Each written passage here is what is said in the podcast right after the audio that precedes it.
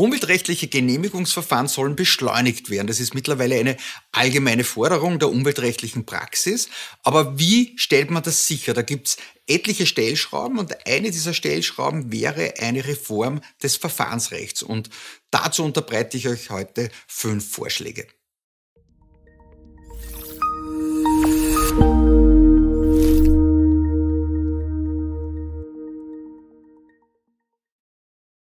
Hallo und herzlich willkommen. Mein Name ist Martin Niederhuber von der Umweltrechtskanzlei Niederhuber und Partner mit Sitz in Wien und Salzburg. Und wenn wir jetzt diskutieren, wie wir das Verwaltungsverfahren reformieren können, dann muss man meiner Meinung nach sich einmal an ein paar Grundsätzen orientieren. Der eine Grundsatz ist, wir wollen damit keinesfalls Umweltstandards senken. Das will niemand.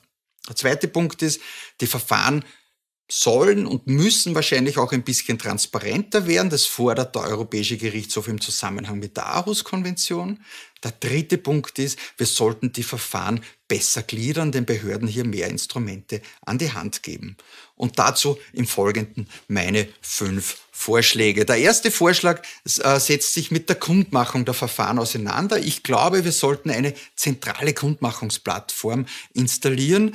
Die soll im Internet einfach zugänglich sein, sie soll transparent sein und äh, auch den Anforderungen des 21. Jahrhunderts entsprechen. Und auf dieser Plattform kann man dann Genehmigungsanträge kundmachen, die Anberaumung der mündlichen Verhandlung und die Genehmigungsbescheide. Bei den Bescheiden ist sehr wichtig, dass dann diese Kundmachung auch eine Zustellfiktion gegenüber jedermann hat, sodass sozusagen eine übergangene Partei nicht mehr möglich ist.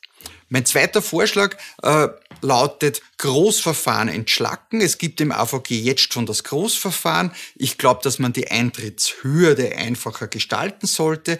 Auch hier soll dann eigentlich das Kundmachen auf dieser zentralen Plattform ausreichen und meiner Meinung nach sollte man auch die Fristen etwas straffer gestalten.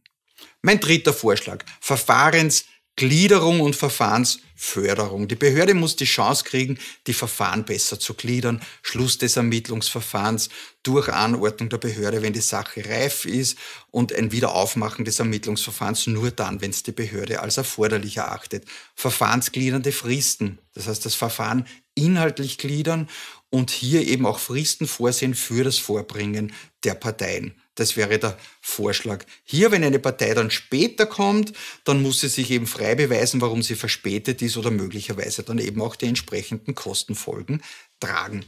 Mein vierter Vorschlag, Bindung an das Beschwerdevorbringen. Wenn ich eine Beschwerde einbringe beim Landesverwaltungsgericht oder beim Bundesverwaltungsgericht, dann muss ich alles vorbringen. Ein späteres Nachschieben von Beschwerdevorbringen soll meiner Meinung nach nicht mehr zulässig sein.